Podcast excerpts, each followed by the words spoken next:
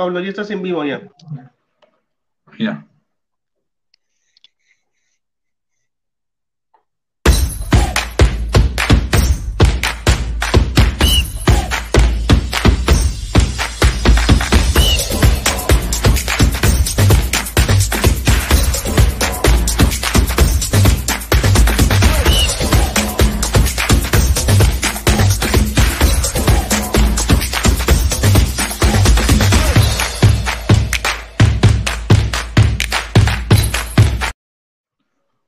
¿Qué tal? Muy buenas eh, tardes. Aquí estamos en Fútbol de Cuartos en esta edición del día de hoy para eh, conversar de el amistoso que es El Salvador contra Ecuador, un amistoso que se hace previo a lo que va, a venir a, hacer, ¿verdad? La eliminatoria para ambas selecciones en, en, sus continentes eh, respectivos. Adelante, Santino, y también Mau, que nos acompaña el día de hoy. Gracias, Pablo. Eh, como siempre, darle la bienvenida nuevamente a Mao Hernández de El Salvador, que nuevamente está aquí con nosotros para hablar de otro partido amistoso más, ¿no? Que va a tener la selección eh, salvadoreña.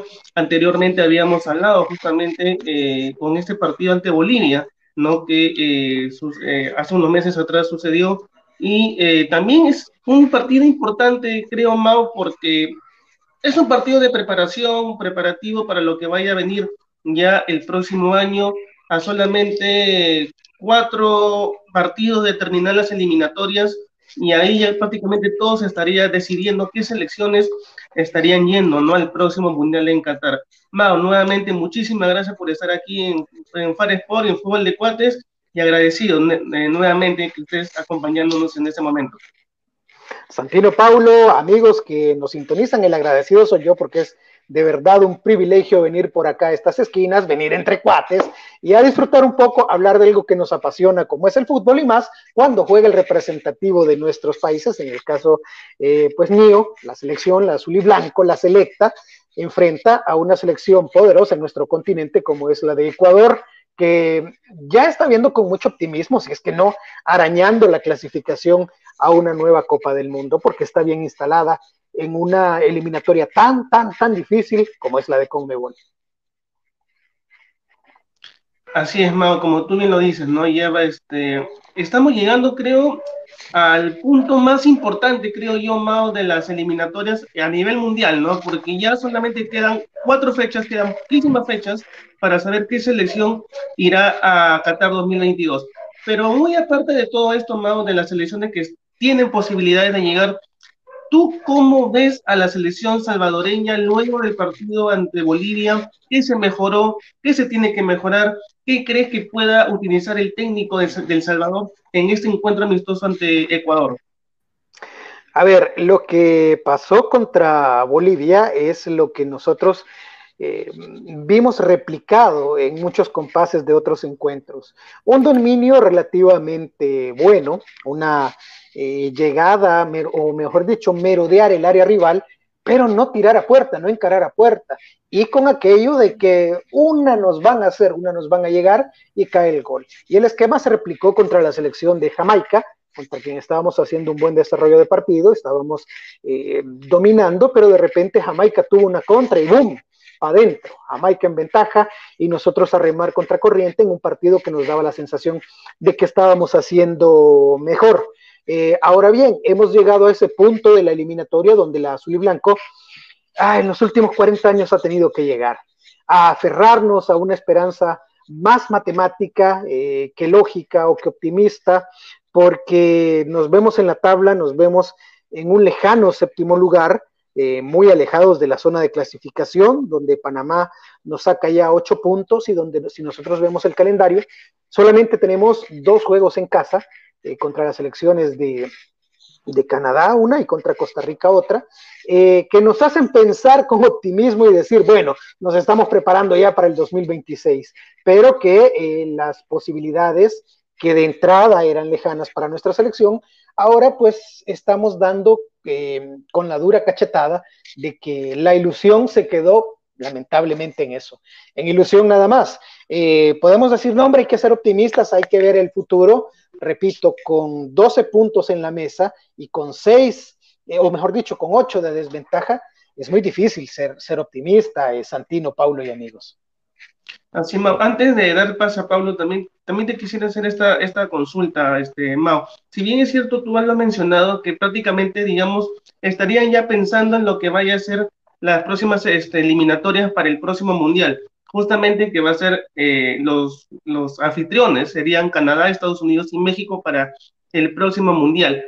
Eh, ¿Tú crees que ahorita El Salvador tenga recambio generacional, algo que habíamos hablado anteriormente, justamente para ese momento, para esas eliminatorias, recordando que los tres, justamente que están liderando la tabla eh, de, clasificación al Mundial, que es Canadá, Estados Unidos y México, eh, ya no entrarían, digamos, a esta lucha por ver quién clasifica el próximo Mundial?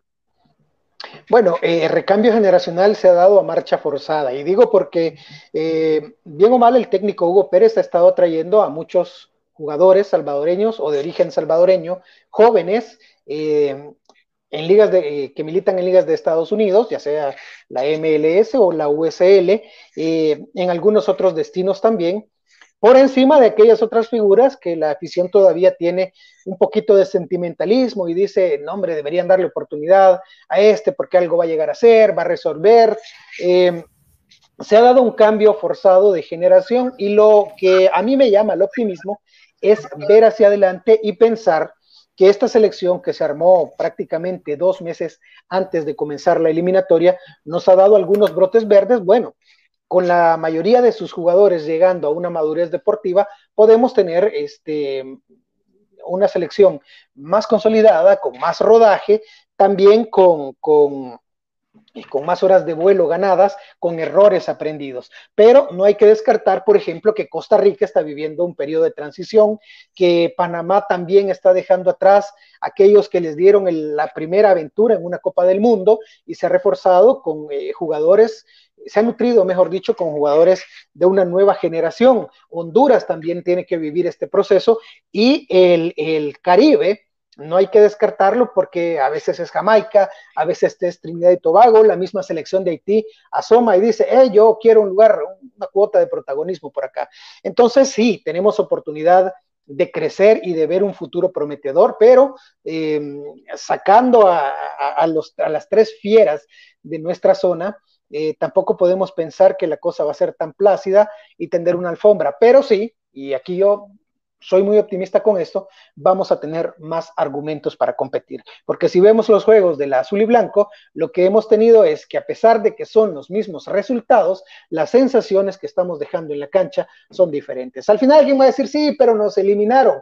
Momento, pero nos han eliminado eh, dando la batalla no llegando resignados a tratar de no salir goleados contra un rival teóricamente más difícil. Bien, Mau. Ahora, Paula, adelante, te doy el pase. Sí, eh, Santino, quería, quería preguntarle a, Mau, eh, ¿tú crees que, yo sé que todavía faltan, faltan partidos, pero crees tú que El Salvador pueda lograr ese, ese cuarto lugar? Si vemos bien, y sabemos, ¿no? Acá en México que México ahorita, está en un, tercer lugar, pero si vemos también está el tema de que se va a jugar de visita contra Jamaica, es difícil, no es cualquier rival, y Panamá sigue, sigue jugando bien y sigue ganando tres puntos, entonces ahí viene el tema, ¿El Salvador crees que pueda lograr treparse a la, a la pelea? A ver, eh, nuestro balance es una victoria, que fue contra la selección de Panamá, tres empates contra Estados Unidos, eh, contra Honduras, y el otro se me escapa, eh, pero también fue un empate en casa, es decir, ah, contra Jamaica, fue un empate en casa. Eh, fuera de casa no hemos sacado nada, quedan seis partidos, alguien nos dice, bueno, son 18 puntos. En una de esas El Salvador gana los 18 con 24 puntos, está en la Copa del Mundo, pero tenemos que hacer cuatro visitas muy duras cuatro visitas donde nosotros todavía no hemos sacado puntos y recibimos eh, dos partidos nada más en casa, porque ya agotamos la cuota de, juegos en el Cuscatlán prácticamente. Vamos a recibir a Estados Unidos y vamos a recibir a Costa Rica. Eh, podemos ser piedra de tropiezo eh, para ellos. Este, vamos a recibir, perdón, vamos a recibir a Canadá y vamos a recibir a, Costa Rica, pero tenemos que viajar a Estados Unidos, tenemos que viajar a México, tenemos que viajar a Honduras y también devolverle la visita a Jamaica. Entonces, eh, el calendario y la historia no son precisamente los, los que nos invitan a soñar. De hecho, la afición, eh, aquí si, si pasamos un sondeo, la gran mayoría te dice que la selección nacional ya está eliminada. Eh, aunque la matemática todavía nos dé posibilidades, pero esa es la, selección, eh, la realidad de la selección. Mucha gente te dice, no, es que aquí nos volvieron a vender humo, es que aquí este, eh, ya estamos eliminados por los caprichos del entrenador, y yo quiero insistir mucho en esto. yo sí quiero ver de cara al futuro porque no hubiese sido justo para el mismo mundo del fútbol pensar en que eh, armando una selección dos meses antes, por muy buena que sea, vamos a eh, ponerle un parche a 40 años de decisiones equivocadas que se han tomado en el fútbol salvadoreño. Eh, veamos de cara a futuro y creo que eso es lo que nos queda, pensar en el futuro. la matemática ahí está puesta, pero es el argumento que nosotros siempre sacamos ya a esta altura de la eliminatoria. No, es que la matemática nos dice, que la matemática cuando sale así nos dice que que vamos para afuera. Esa es la verdad. Ahora, Mau, ahora cómo tú ves al rival que van a tener, que es Ecuador. Ecuador ahorita en las eliminatorias aquí en Sudamérica está tercero prácticamente y ya está dentro de Qatar 2022. ¿Cómo lo han visto? ¿Cómo han visto ayer tú y tus colegas allá en El Salvador de, Ecuador? ¿Cuál es el, para ustedes, cuál es la fortaleza del equipo ecuatoriano? Bueno, eh, para nosotros es un rival formidable, es un rival que ha sacado las uñas rodeado de verdaderos monstruos, rodeado de selecciones, eh, hombre, Brasil, Argentina, Chile, a la que le ganó en la última fecha, este, Uruguay, Paraguay, y eh, está en la tabla en este momento únicamente detrás de los dos grandes monstruos de Conmebol. Y está, como ya lo dijiste, eh, prácticamente apartando hotel en Qatar.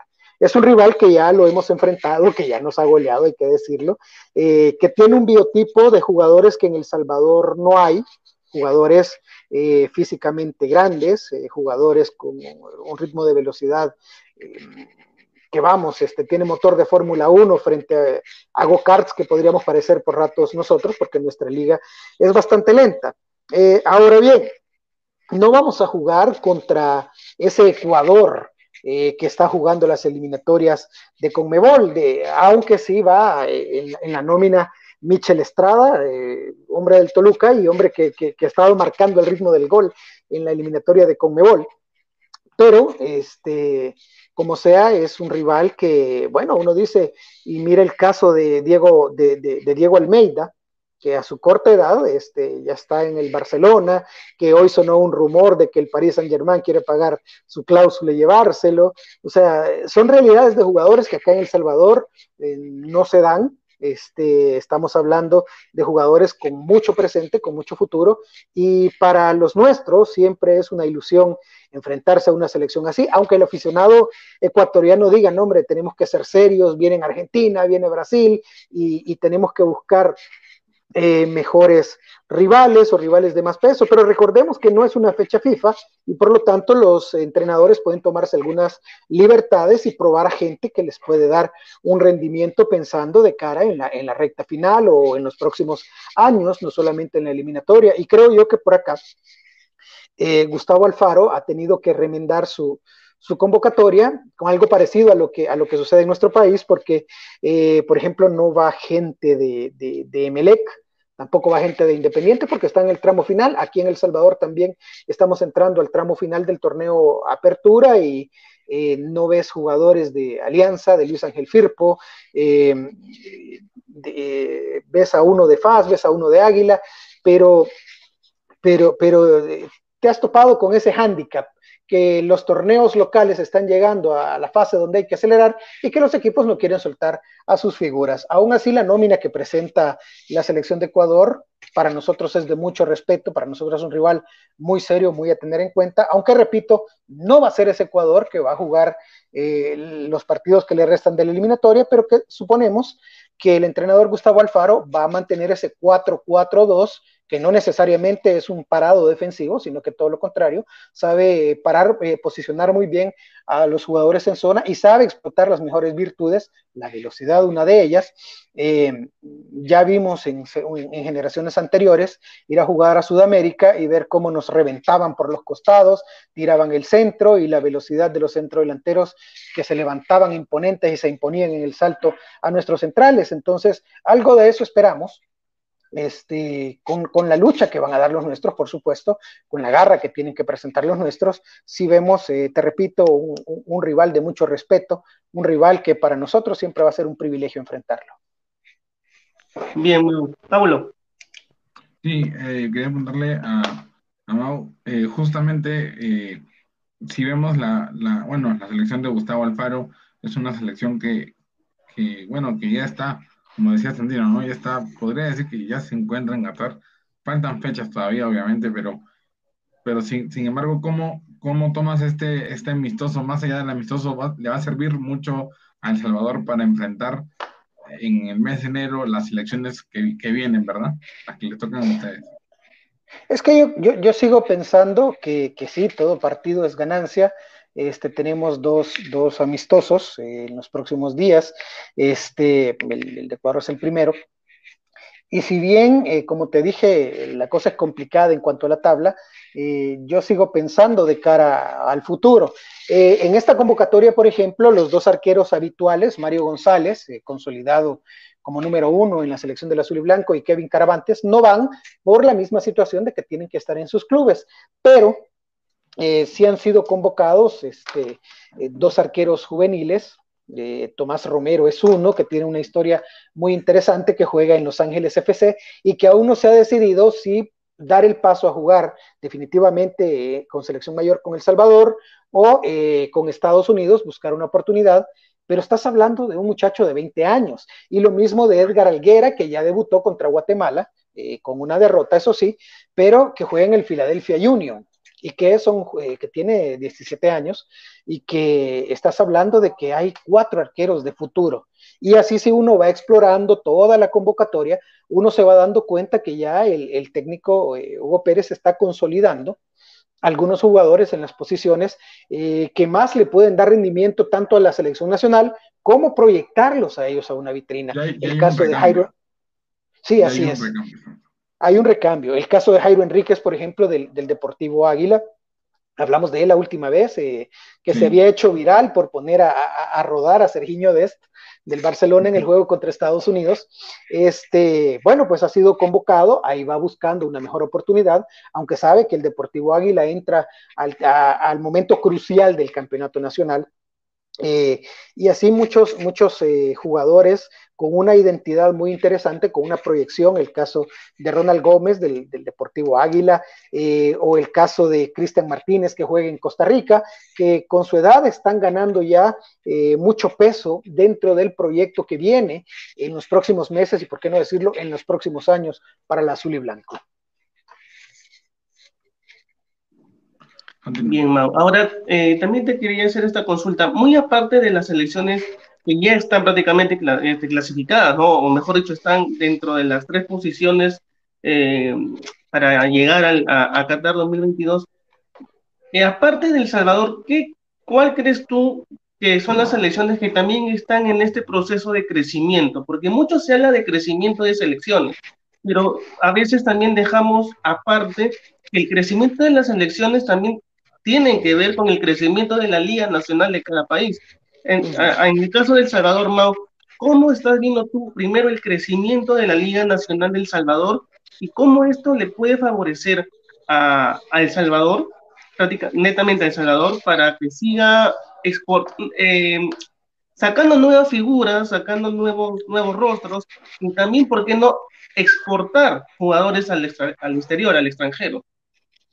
Pues sería muy bueno que en nuestra liga se entendiera que ahí está el futuro del fútbol y, ¿por qué no decirlo? También el futuro del negocio del fútbol.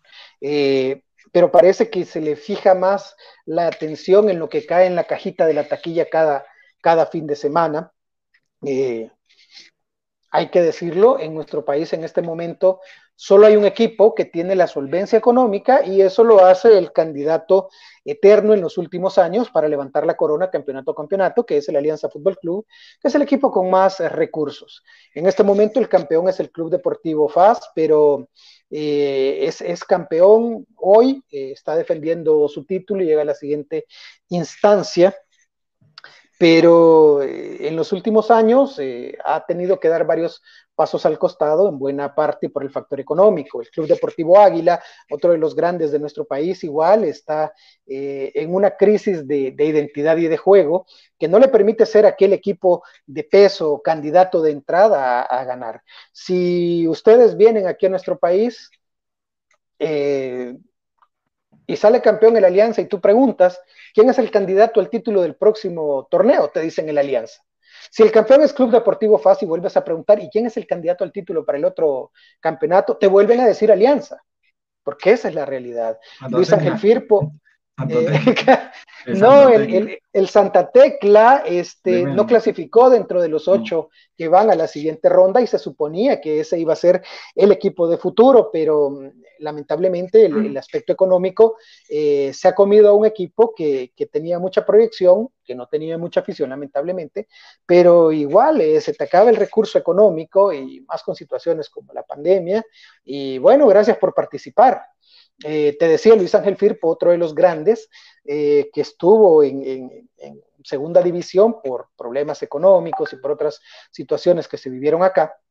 Eh, igual este, está retornando, pero el único equipo que tiene esa constancia es el Alianza Fútbol Club en este momento. Y por mucho, el único equipo que se puede dar el lujo de quitarle jugadores a otro club, de decir, este jugador está bien, llámenlo para la Alianza, o el que puede traer extranjeros con un currículum relativamente de peso es el Alianza. Sin embargo, a la hora de ver el torneo regional, eh, Alianza topó contra Comunicaciones de Guatemala en, este, en, la Copa CONCACAF, eh, no pudo superarlo, y en los últimos años tampoco, a pesar de que ha hecho buenas eliminatorias contra equipos mexicanos, no ha podido superar a los equipos hondureños que le ha tocado en suerte enfrentar. Entonces, eh, nuestro crecimiento todavía es algo que nosotros tenemos que esperar a que germine con mucha idea. Eh, hay torneos sub-17, hay torneo de, reservas o ligas menores de los clubes este, pero no se está abonando en serio la plantita como se debería. Y por lo tanto, el surgimiento de nuevas figuras, pues ahora con esta generación de Hugo Pérez, ha venido con jugadores de raíces salvadoreñas, pero no jugadores desarrollados en El Salvador. Ahora, Mau, antes de darle el pase a, a ¿qué importancia hay que las selecciones de CONCACAF se estén enfrentando? Porque creo que en estos últimos, en este último tiempo, creo yo que las selecciones de CONCACAF se vienen enfrentando a selecciones de, Sudamérica. Y para ti, ¿cuál es la importancia de estos enfrentamientos, aunque sean amistosos, pero siempre se va a sacar algo bueno y algo malo, ¿no? Para mejorar y para, de lo que está mejor, seguir mejorando para llegar a instancias, instancias mejores, ¿no? No solamente clasificar a un mundial, sino hacer una buena Copa Oro, por el caso de, de CONCACAF, hacer una buena Copa América, por, para, el caso de aquí de Sudamérica. ¿Cómo te parece a ti estos partidos amistosos que se están viniendo realizando entre selecciones de CONCACAF y selecciones de Sudamérica? Bueno, a mí me da mucho gusto ver a los vecinos este, enfrentarse a, a las elecciones de, de, de, de Conmebol. Eh, y me da mucho gusto porque yo creo que al final nuestro continente debería unificarse, aunque nosotros salgamos muy, muy, muy afectados, los salvadoreños, este, pero sería lindo que, por ejemplo, se jugara una verdadera Copa América, una Copa América integrada por zonas, si es posible, eh, clasificando como se hace en la Euro y llegar a un evento final como se hizo en la, en la Copa Centenario, por ejemplo. Este, pero uno aprende y a uno le da gusto, a uno le da gusto ver, por ejemplo, selecciones como Haití, que no en amistoso, sino que en una Copa eh, América saca, eh, se pone a sacar los dientes y atacar eh, como una selección que juega sin, complejos. Este, me da mucho gusto, por ejemplo, ver a Costa Rica foguearse y hablarle fuerte a selecciones del área. De México y de Estados Unidos, ya no digamos, porque también ellos se dan el lujo de pasar el océano y jugar en Europa contra, contra selecciones del viejo continente, pero es importante para el crecimiento de la región. Este, uno tiene que ver eh, a CONCACAF no como tus rivales directos, sino como el área donde tienes que obligar a que todos crezcan, a que todos este, tengan la oportunidad de mostrar un desarrollo, porque de nada te sirve que en este caso haya un gigante por defecto como México en nuestra zona, eh, que, luego llega a las copas del mundo y no, eh, no supera los, los octavos de final. Y eso es en buena parte porque no se le exige en su región. Eh, no, no, hay, no hay selecciones como Brasil que te puedan poner en peligro la clasificación. De hecho, uno mira la, la tómbola de CONCACAF y dice, bueno, el primer boleto es para México, el segundo posiblemente para Estados Unidos, salvo sorpresa como pasó en Rusia, el tercero, bueno, ya vamos a ver para quién es el tercero. Pero que haya uno por encima de los demás no, no te da un parámetro de que, de que la zona está creciendo. Siempre habrá grandes, siempre habrá pequeños, pero eh, es más emocionante y es más eh, dignificante cuando todos tus vecinos están teniendo mejoras y cuando tú eres parte de esa mejora eh, regional. te repito, no es bueno para ninguna liga o para ninguna región o para ninguna confederación que haya uno o dos grandes y los demás puras comparsas. Entre más difícil sea conseguir un boleto para una Copa del Mundo, por ejemplo, es porque la región está mejorando globalmente. Bien, Mau. Paulo, adelante. Sí, eh, yo quería preguntarle justamente a, Mau, eh, para, el, para el próximo mundial, ¿no? El próximo mundial, eh, ¿crees tú que ya no estando, porque son anfitriones, obviamente, Canadá, Estados Unidos y lo que es esta, este, México, ¿crees tú que, que, que para este mundial sí El Salvador tranquilamente pueda llegar por el proyecto que tienen ustedes de aquí en cara a, este, este, estos cuatro cinco años que, que, viene, porque eh, estas tres elecciones que, que, mencioné están, van, a estar sin, van a estar sin competencia y es una buena iniciativa para que los demás se pongan desde ahora, ¿por qué no decirle un buen proyecto, no? Y sería interesante porque nos abre las posibilidades a todos, pero va a marcar también mucho el futuro, cómo crezcan nuestros vecinos. A ver, en, 1990 para Italia, eh, la selección de México fue, fue descalificada antes de la hora eh, por, por, una cuestión de, de, unas partidas de nacimiento en unas selecciones menores. Entonces todo el mundo dijo, bueno, hoy sí, no está México, hoy vamos al Mundial.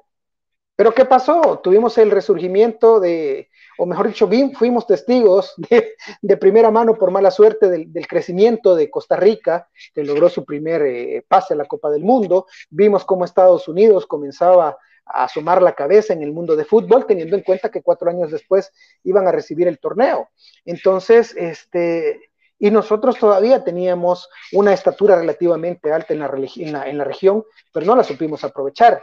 Eh, esto puede ser un poquito parecido a eso, y todo depende de cómo nosotros planteemos bien el futuro desde este próximo, eh, de estos próximos meses, de partidos como el de Ecuador, de partidos eh, que nos quedan en la eliminatoria, aunque nuestras esperanzas sean remotas, pero lo que estamos haciendo es planteando el futuro. Y si nosotros lo planteamos bien, entonces El Salvador va para adelante.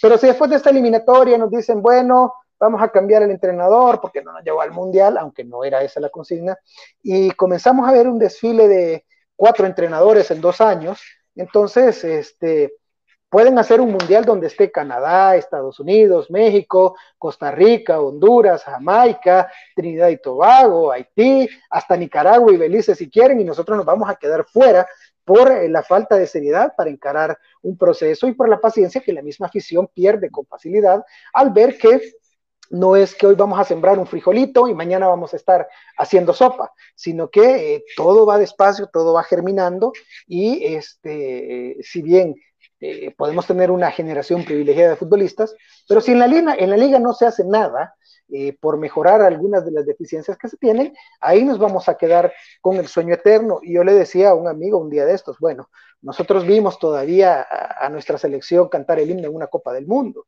pero eso fue hace 40 años.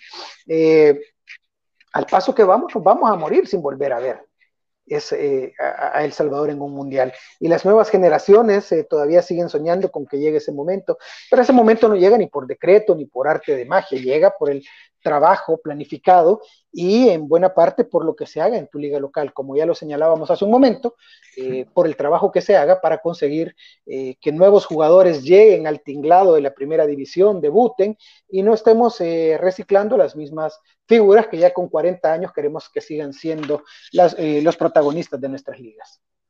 Continúo. Ahora, Mau, para ti, ¿cuáles son las las fortalezas que ha visto en la selección del Salvador, cuáles son las debilidades, en qué se tiene que seguir mejorando. Creo que ya habíamos hablado una de esas que es este, la, Liga Nacional, que la Liga Nacional tiene que mejorar un poco más para que puedan de, ver nuevos nombres en la selección. Pero ¿qué otra cosa se tiene que mejorar? ¿Qué cosas se está mejorando y qué se tiene que seguir ¿no? en ese camino de mejorar en la selección? A ver, me gusta mucho la valentía con la que se está jugando.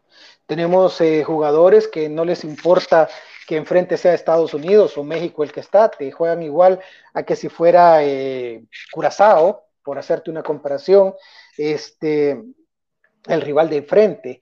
Eh, me gusta mucho que no se detienen a pensar y a atemorizarse por el nombre que tienen enfrente. Me gusta mucho el arrojo que se le ve por momentos a nuestra selección.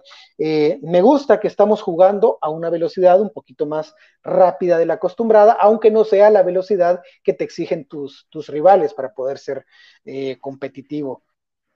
Me gusta mucho ver también que hay eh, jugadores que pese a su corta edad se están consolidando y que la afición te dice, este nombre ese no tiene que faltar o, que se lamentan porque el jugador se lesionó y no va a poder estar eh, en el próximo partido. El caso de Eric Zabaleta, nuestro, nuestro, nuestro central, este, que si bien ya, ya está un poquito crecido, ya 29 años, pero se ha ganado el cariño con base en el trabajo que ha mostrado sin sin que hace cuatro años la gente supiera que ahí estaba Eric Zabaleta, el caso de, Mario González, el arquero, eh, muy joven y consolidado.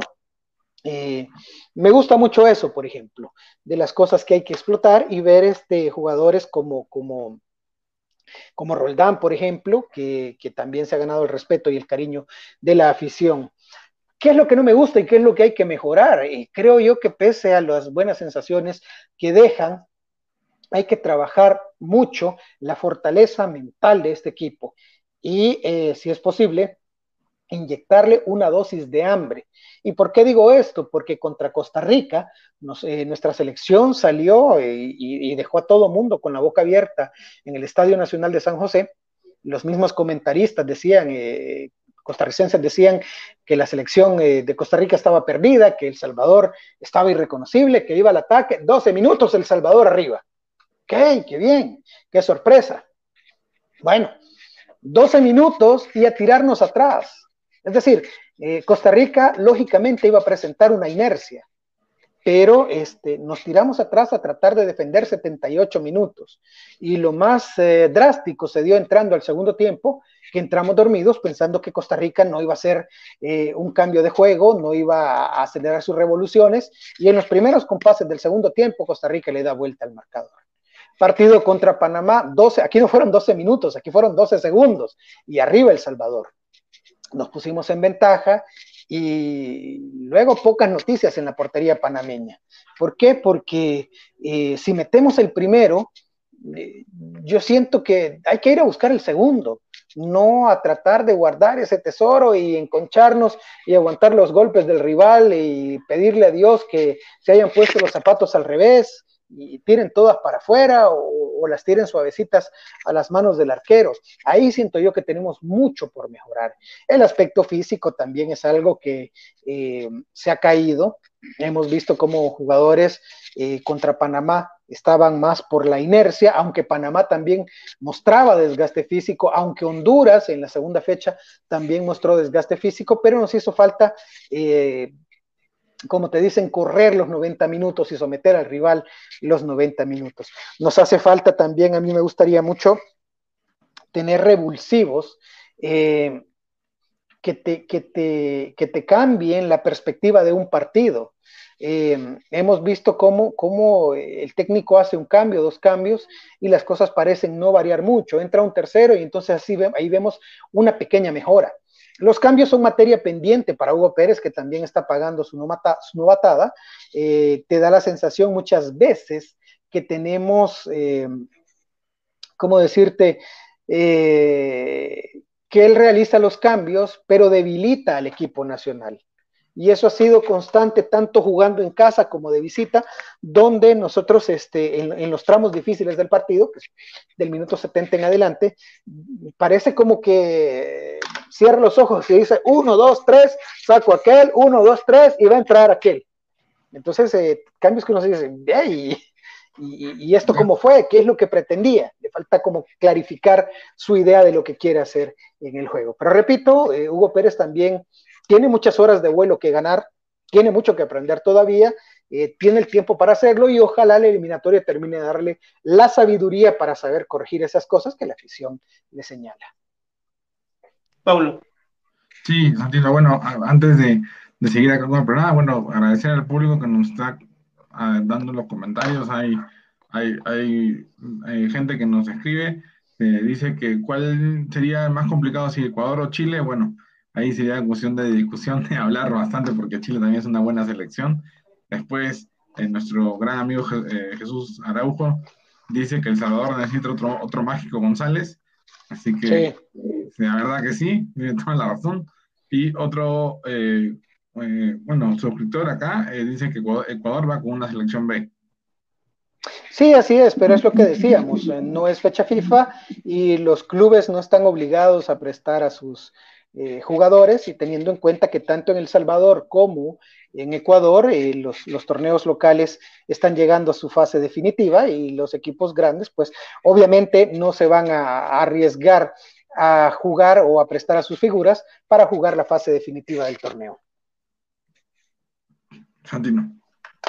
Mau, tú dijiste hace un momento algo muy importante y me voy a salir un poquito del tema de, de lo que estamos hablando del partido amistoso ante Ecuador, pero tú señalaste que sería bueno que se unifique tanto este Conmebol y, y CONCACAF para que se haga solamente un solo torneo, ¿no? Una, una Copa América donde tenga sentido, ¿no? Y se llame Copa América, porque una Copa América que solamente se juegue las selecciones de Sudamérica no tiene tanto sentido, ¿no? Pero eh, sería importante y sería bueno también porque de esta forma también las selecciones de CONCACAF tendrían ritmo y también conseguirían nivel futbolístico, que creo que eso también es lo que se pide ahí en CONCACAF.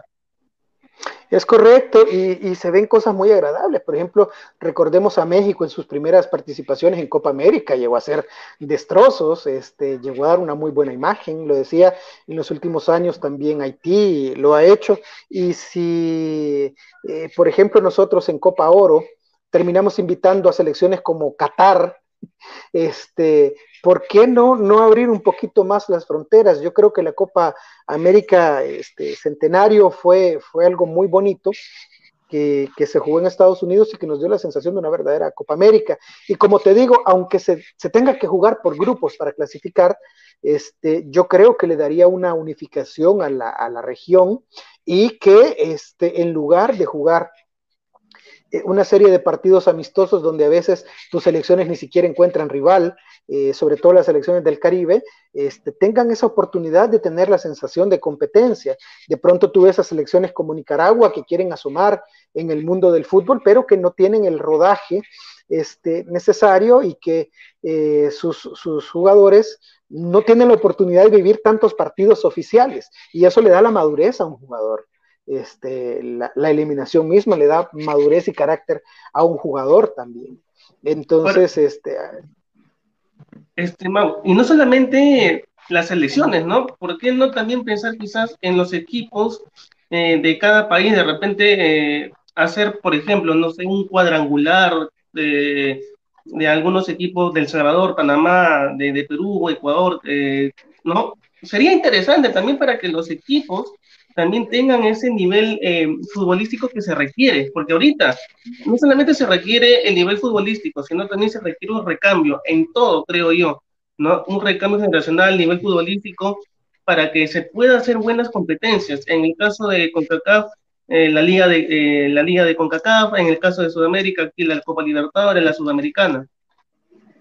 No, este, claro, para nuestros, para muchos de nuestros equipos sería algo muy difícil enfrentar algo así, porque la realidad es que los clubes en, en Centroamérica eh, a muchos les toca la dura tarea de sobrevivir, pero, pero sí sería lindo ver una unificación continental, eh, tal vez no de cambios en la mañana, pero sí algo progresivo, que nos vaya integrando a todos. Y bueno, Santino, este, ustedes eh, lo sabrán mejor que yo, pero la selección de Perú, por ejemplo, verla llegar a la última Copa del Mundo, este, en medio de años de frustración, y no porque Perú no tuviera el nivel, sino por crecer con monstruos alrededor que te complican mucho este, disfrutar del verdadero crecimiento que estás mostrando. Pero ¿qué pasaría, por ejemplo, si en lugar de tener una eliminatoria tan dura como la de Conmebol, eh, directamente eh, Perú, por ejemplo, tuviera que enfrentarse en un grupo, por decirte, Estados Unidos, eh, El Salvador, Trinidad y Tobago, eh, del que salgan dos o tres clasificados o, del que salga uno con boleto directo y otro a, un grupo, en lugar de, de irse a una eliminatoria tan, tan cruel que no te permite ver el crecimiento de tu equipo. Lo mismo pasaría con Venezuela, que creo yo que podríamos ver nosotros eh, hasta dónde realmente es el alcance del vino tinto. Y digo esto porque a mí siempre me llamó la atención el caso de la selección de Australia, que al no tener rivales en su área y tener un buen nivel, se tenía que conformar con jugar un repechaje, un repechaje que regularmente terminaba perdiendo, eh, incluso con Argentina. Y, que dijo, bueno, optó por irse a la Confederación Asiática, lo recibieron y ahí logra un tercer boleto, cuarto boleto, pero logra boleto para la Copa del Mundo, dejándole esa carga nada más a Nueva Zelanda. ¿Qué pasaría si nuestras selecciones hicieran ese cruce este, de, de, de una eliminatoria más justa, por ejemplo? Creo que veríamos en la Copa del Mundo a selecciones eh, durante más tiempo como Venezuela. Eh, podríamos ver, por ejemplo, a una selección de Costa Rica que en este momento eh, se está quedando fuera de la Copa del Mundo. Le podríamos asegurar un lugar. Este, veríamos a un El Salvador motivadísimo de recibir en el Estadio Cuscatlán a la Argentina de Messi, a la Brasil de Neymar, eh, por decirte algo. Y veríamos también el potencial de México, que ya lo ha demostrado, viajando al Cono Sur y enfrentándose a, unas elecciones eh, con un estilo totalmente diferente al que está acostumbrado a hacerlo. A la selección de Canadá, que para mí está siendo el punto agradable de esta eliminatoria, enfrentarse con rivales más difíciles eh, como Chile, como, como Ecuador mismo, este, como Bolivia. Imagínate, imagínense ese crisol eh, de, nuestro continente fusionado en el fútbol. Eh, tal vez es una utopía lo que yo estoy viendo, pero eh, realmente integrar el continente sería como vivir otro mundial para nosotros. Aquí en El Salvador decimos que nuestro mundial es la eliminatoria final, donde viene México, donde viene este, Costa Rica, Estados Unidos, etcétera. bueno, ¿qué más mundial quisiéramos que tener aquí a las grandes selecciones de Conmebol?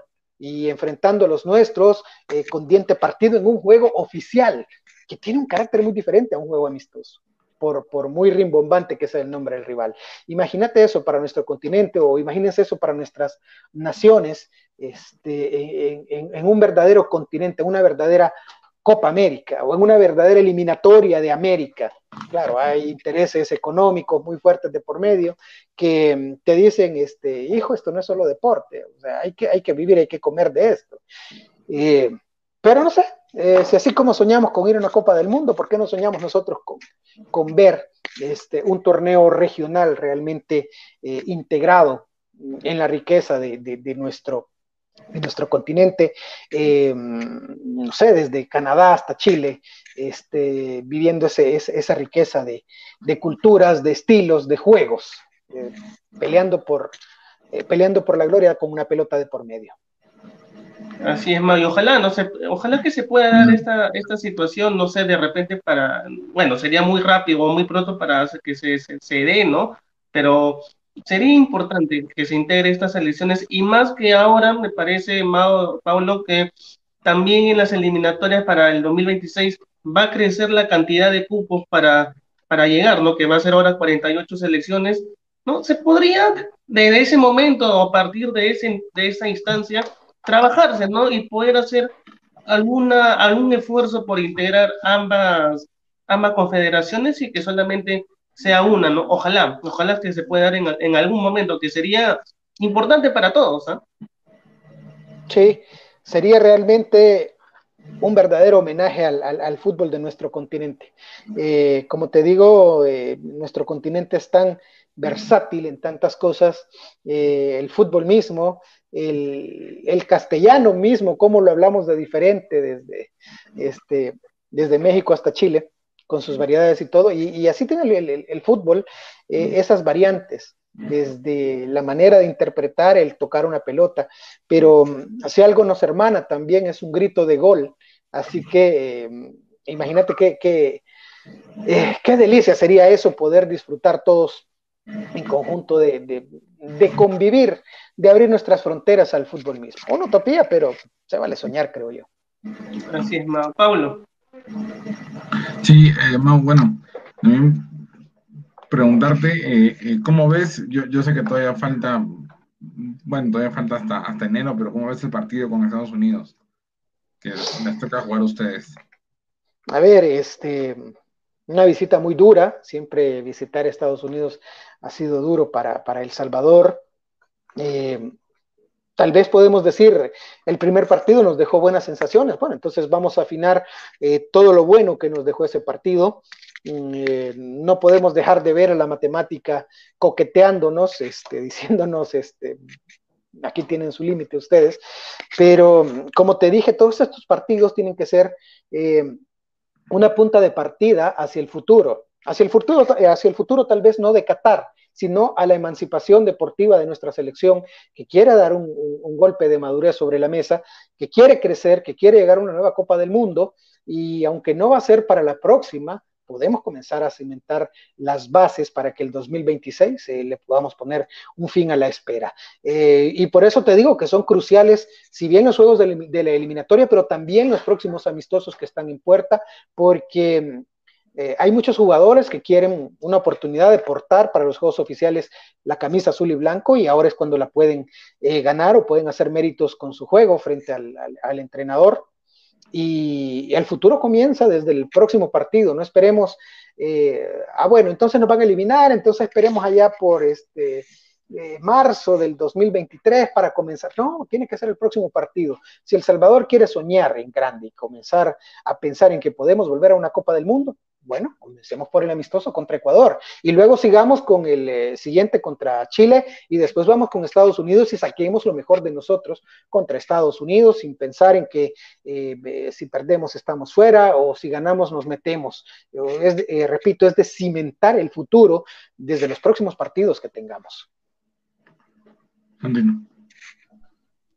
Bien, Mao, ha sido un gusto, de verdad, estar nuevamente contigo aquí hablando de, de ese partido amistoso y esperamos, esperemos también nuevamente tenerte aquí para hablar del próximo partido que va a tener también Ecuador ante, ante Chile, que como bien lo dijimos, no es importante que se, hayan, que se den amistosos, se den estos encuentros para ver cómo va encaminada nuestra selección, ¿no? Porque si no tenemos partidos amistosos, si no hay esa, ese fogueo que se tiene que dar, no podemos saber cómo están las elecciones, ¿no?